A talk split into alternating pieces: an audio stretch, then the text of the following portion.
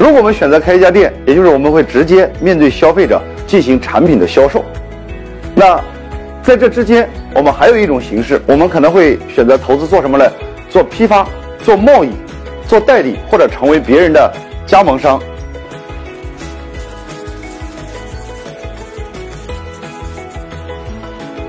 投资一共有着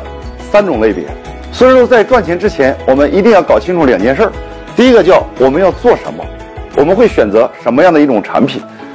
假如说我们选择的产品竞争非常激烈，或者是已经被市场所淘汰的产品，比如说 BB 机，比如说柯达胶卷，